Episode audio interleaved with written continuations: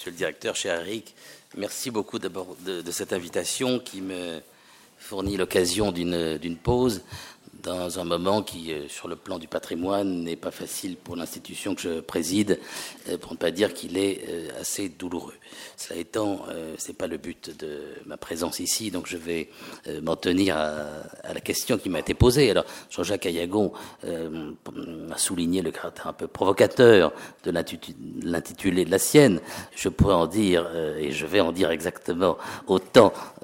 pour celle à laquelle je dois répondre, qui est effectivement la dictature de la technique. Car euh, si un terme, enfin, je pense que le terme de dictature suscite, enfin, on appelle des connotations encore plus négatives que, la chasse, quand bien même euh, il s'agirait de la dictature de la vertu, euh, chère, à, l'incorruptible et à qui ça n'a pas réussi d'ailleurs. Mais on aurait pu parler aussi bien de la dictature de la finance la dictature des énarques peut-être, euh, euh, la dictature, alors de façon encore plus provocante dans ce lieu, la, dictature du tout patrimoine. Et quand on connaît les débats auxquels euh, donne lieu la, restauration de la bibliothèque, enfin des quadrilatères Richelieu de l'autre côté de la rue, euh, futur siège de la bibliothèque de, l'Institut national de l'art et de la BNF, euh, certains voient à quoi je peux penser. Mais donc je m'en tiendrai à cette question de la euh, dictature de, la technique en me référant évidemment à, l'expérience directe que je peux retirer de non pas de mes fonctions précédentes, mais de, de celle de la Bibliothèque nationale de France. Enfin, en tout cas, ce qui est certain, même si le titre se veut stimulant par son caractère un peu excessif, il signale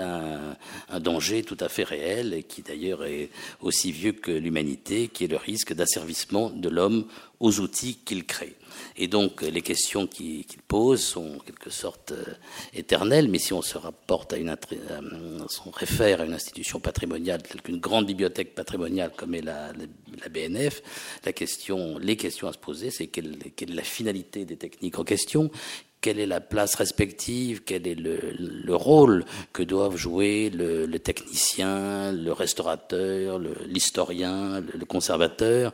quelle est la place euh, de la machine, de l'outil d'un côté, de l'œil, de la main, de l'intelligence de l'homme de l'autre. Voilà euh, des questions qui se posent à chaque fois qu'une mutation technique ou technologique intervient et, qui ressurgit de nos jours avec euh, ce qu'il est convenu d'appeler la révolution numérique qui évidemment peut donner parfois aux uns et aux autres, euh, aux conservateurs, mais pas à eux seulement, le sentiment qu'ils remettent les clés du pouvoir aux informaticiens. Alors, le premier point que, que pourrait développer, encore que tout soit évidemment dans, reste un peu schématique dans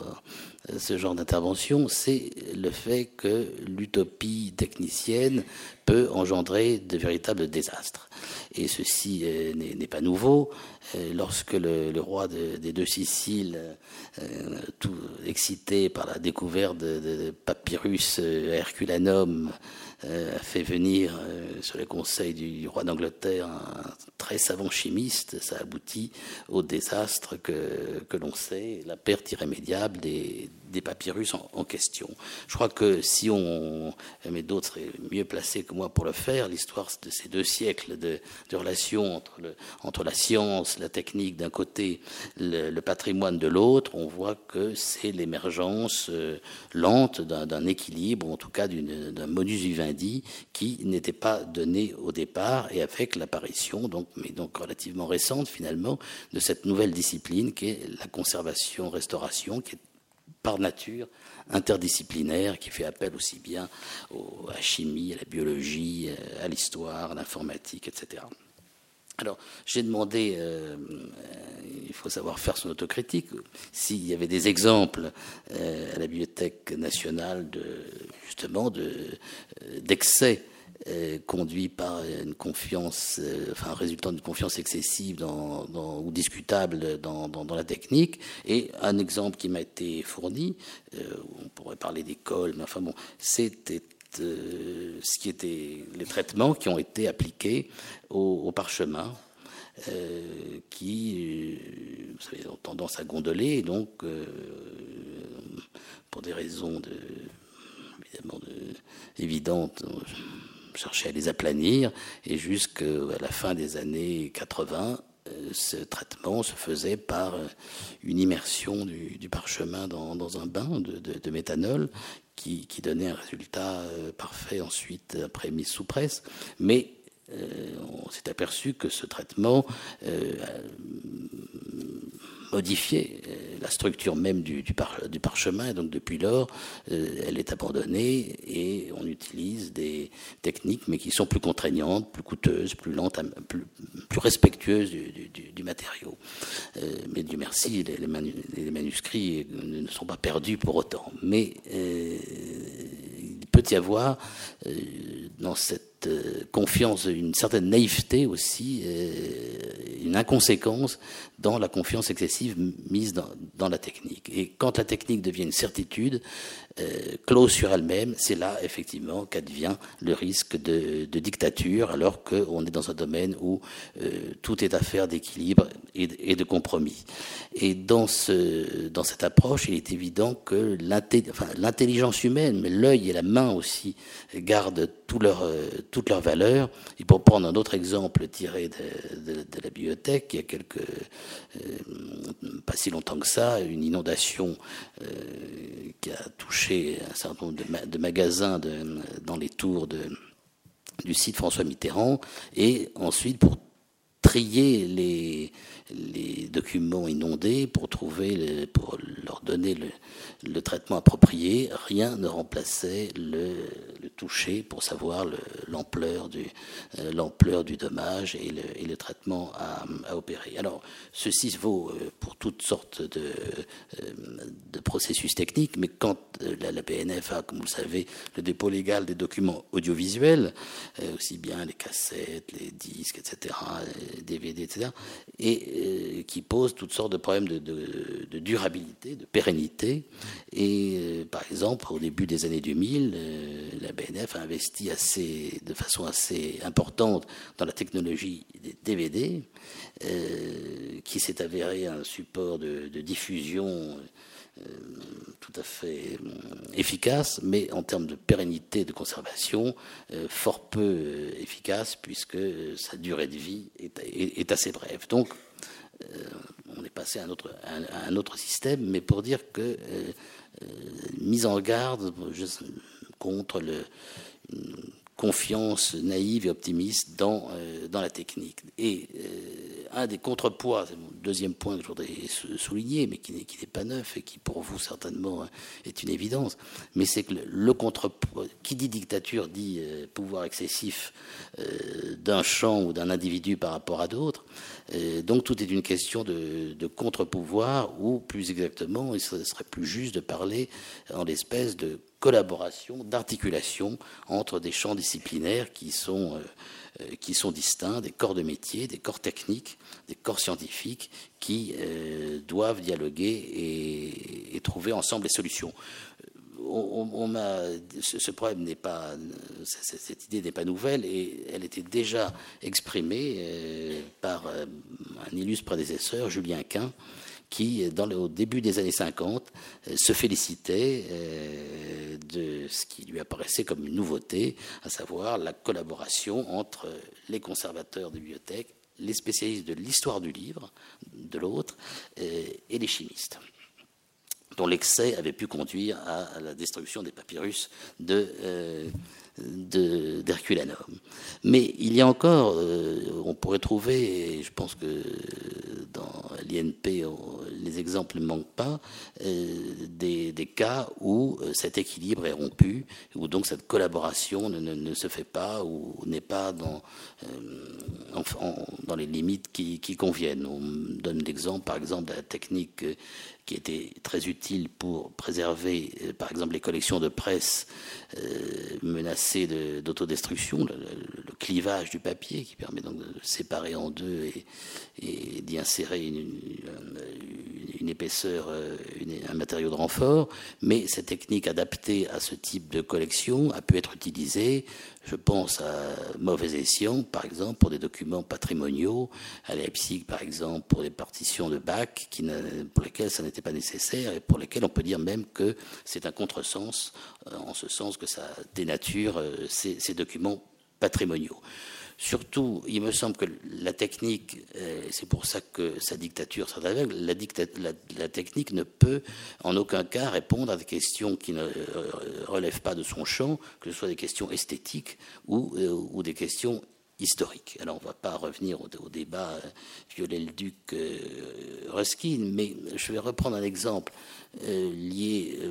au tiré plutôt de la vie des bibliothèques pendant longtemps, euh, on, a jugé utile, euh, enfin nécessaire, souhaitable d'éliminer, par exemple, les traces de la lecture sur les,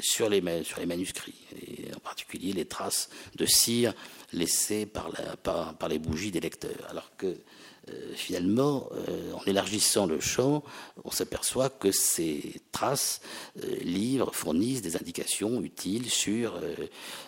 les passages les plus lus, par exemple, et donc apportent des informations euh, qu'il est dommage, enfin qui n'ont pas de substitut, et qu'il est dommage d'éliminer pour des raisons de pure apparence esthétique. Ce qui veut dire donc qu'on euh, est dans un, pour ça que je parlais de compromis, d'équilibre sans cesse mouvant. La perception même de l'intégrité physique du document ou de l'œuvre est une notion euh, qui ne cesse d'évoluer. Alors je le signale aussi pour les ceux qui consultent Gallica. Dont je ne saurais dire trop de bien naturellement, c'est que dans les prochaines euh, campagnes de numérisation, euh, nous respecterons le jaunissement du papier. Ce qui d'ailleurs parfois rendra les documents plus lisibles et donc les collections de presse anciennes, je ne peux pas faire la démonstration, lorsque le papier est jauni, l'image les restituera dans l'état où ils nous sont parvenus. Donc, euh, dans ce cas-là, euh, l'idée est évidemment que la dictature de la technique euh, n'est pas plus est un risque, mais chaque champ que j'ai identifié, s'il prend un pouvoir excessif, tend vers une dictature qui est au détriment de l'équilibre d'ensemble. Alors, quelques mots peut-être, mais rapides, très simplistes, dirait-on, sur le, numérique, qui est effectivement euh, la mutation dans laquelle nous sommes. Il est certain que de toutes les institutions culturelles, il est probable que c'est la bibliothèque qui est la plus affectée par, ces conséquences, euh, à la fois euh, par rapport à, la, conservation et la communication du patrimoine ancien, que euh, face à la mutation des usages, des supports et des produits qu'elle doit collecter. Donc au départ, la numérisation a été essentiellement, en effet, la duplication sous forme numérique du patrimoine existant. Bon commencé il y a une vingtaine d'années dans une, perspective qui était soit de, de sauvegarde, soit plutôt anthologique, elle est devenue un phénomène de masse industriel. Donc. Et euh, alors qu'au départ, donc, prédominait une approche, une conception sélective de la numérisation, ce qui s'impose aujourd'hui, euh, de fait, euh, c'est une visée exhaustive. Alors, l'exhaustivité étant un horizon qui se recule au, fur et à mesure qu'on avance, mais qui, dans certains domaines, sera une réalité. Alors, ceci pose évidemment, euh, permet peut-être de résoudre, euh, créer l'illusion qu'on va pouvoir résoudre le problème du stockage, par exemple, puisque l'éternel problème des bibliothèques, c'est qu'elles sont toujours saturées, ou qu'elles sont toujours menacées de saturation, et même la bibliothèque, euh, le site François Mitterrand, conçu pour durer 50 ans, au rythme actuel, sera saturé dans très peu d'années. Euh, donc certaines institutions comme la homologue britannique, la British Library, euh, prennent des partis assez radicaux euh, et, séparent la conservation des origines. Donc ça pose la question du statut de l'original, bien sûr. donc la British Library construit, a construit un, gigantesque magasin dans la campagne, dans la campagne anglaise, très loin de, très loin de Londres, là où le prix du mètre carré est, encore très économique. Institut, entrepôt que je n'ai pas visité, enfin, dont j'ai vu des présentations où, où les, où les très parfaitement adapté à la conservation pérenne des documents, moins aux humains, puisque pour éviter les risques d'incendie, la teneur en oxygène euh, y, est, très faible. Mais cela signifie donc que pour une partie euh, considérable, 40 voire 60% de la collection, euh, à terme, la consultation se fera sous forme d'un substitut numérique. La communication physique restant toujours possible, mais plus contraignante, voire devenant payante. Mais euh, à l'occasion de la numérisation de masse du patrimoine, on s'est aperçu que les objets concrets, si je peux parler d'objets pour ce qui reste euh, virtuel, la conservation des données numériques était elle-même un problème redoutable. Ce dont on fait euh, j'allais dire quotidiennement l'expérience chez soi. Nous perdons des, données, nous constatons que euh, on ne peut plus lire des ouvrir des fichiers anciens, que les, supports se sont altérés, etc. Donc, euh, de manière empirique, j'allais dire euh, aussi, on trouve la réponse à, ces questions. Et quand la BNF a lancé ses premiers programmes de numérisation pour Gallica, la, la, durée de vie moyenne des supports utilisés n'était pas plus longue que la durée du programme de numérisation lui-même. Donc euh, euh, il a fallu euh, inventer le, mouvement en marchant. Ceci, donc, pour la, conservation, en quelque sorte, des doubles numériques d'originaux existants, mais dont j'ai tendance à penser que pour ceux qui ont une véritable valeur patrimoniale, le statut, du coup, et l'importance sera rehaussé. Mais il y a toute la question des documents, des ressources qui naissent sous forme numérique et euh, dont la quantité est virtuellement euh, indéterminée. Donc je ne parle pas simplement des publications scientifiques euh, que vous connaissez bien, mais comme vous le savez ou sans doute, la Bibliothèque nationale a reçu le dépôt, la mission du dépôt légal de l'Internet, mission dont le champ est indéfini et pour laquelle évidemment il y a des solutions techniques, mais si elles ne sont pas euh, passer au tamis d'une réflexion euh, euh, sur le, pourquoi, le comment, le but de, la conservation, on arrivera à des absurdités, c'est une accumulation de milliards, de milliards, de milliards de pages totalement inexploitables. Donc c'est là que se posent des problèmes majeurs, car ce qui ne sera pas conservé sous forme numérique a toute chance d'être enfin tout ce qui naît sous forme numérique et qui ne sera pas conservé par une institution patrimoniale aura vraisemblablement vocation à être perdu à jamais. Donc euh, c'est vraiment là que il faut croiser tous les regards, un regard prospectif, parce qu'il faut se demander ce qui, dans ce, foisonnement, euh, aura du sens pour des, chercheurs de demain, avec le risque évidemment de se tromper, mais il faut aussi le regard de l'historien, il faut le regard du conservateur qui a la mémoire des, collections patrimoniales pour qu'il n'y ait pas de rupture dans, la collecte des informations. Et puis le dernier défi, je terminerai là-dessus, euh, à propos du livre, le, le livre qui nous est familier après des siècles, est un objet parfait euh, qui n'évolue plus. Le livre numérique, c'est une expression trompeuse. Euh, on a l'impression que la substance reste la même et que c'est juste euh, l'accident, si je puis dire, qui, change. Mais non, le livre numérique de, de demain sera un autre objet que cet objet fixe bien défini qu'est le livre. Donc je cite souvent notre ami Robert Darnton, le directeur des bibliothèques de Harvard, qui essaie d'imaginer ce que sera le livre scientifique de demain. Mais ça peut être aussi bien le livre d'histoire de l'art, le livre, un roman ou tout ce qu'on veut. Et c'est un objet composite, ce sera un objet composite à plusieurs étages avec euh, une synthèse, euh, des chapitres qui d'ailleurs pourront être morcelés, voire acquis séparément. Euh, il imagine un, et oui, quelquefois on est intéressé que par un chapitre d'un livre. ça arrive, hein, il ne faut pas le nier. il y aura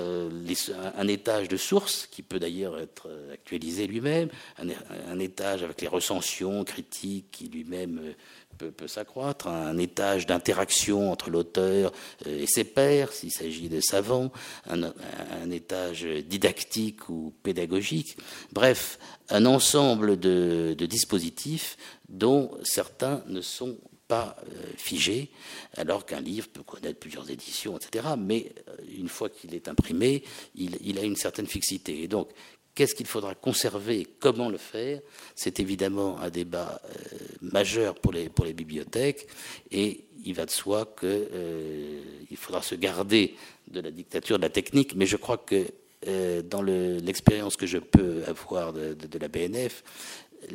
ceux qui maîtrisent, qui ne sont pas que des informaticiens, il y a aussi des, conservateurs qui se sont formés, qui sont passionnés, cela résulte toujours d'un dialogue et d'un essai de répondre de manière concertée à, ces questions. Donc ça veut dire aussi que le métier de conservateur, en tout cas dans ces domaines, puisque le conservateur doit devenir aussi un manager pour pouvoir euh, chasser le public euh, intelligemment, comme l'a expliqué Jacques Ayagon, mais il doit devenir aussi euh, un expert, un, sinon un expert, en tout cas quelqu'un qui a l'intelligence des enjeux liés à la, technique pour ne pas en être euh, l'esclave. Voilà, merci infiniment.